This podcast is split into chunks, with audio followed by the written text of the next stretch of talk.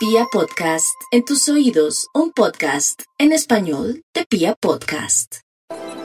Los Géminis plenos de expectativas, ilusiones, sueños de cosas e ideas para hacer otras y para tomar eh, como hacia nuevos destinos. El universo simplemente eh, acomoda sus hilos para que las posibilidades de prosperidad sean más que una realidad y en donde las alternativas que surgen para cambiar, ya sea de profesión, de trabajo o para realizar la inversión de la vida, todo fluye hacia el mejor mañana, hacia el mejor destino, una época absolutamente favorable y positiva para tomar nuevos rumbos y para orientar las energías hacia nuevos destinos.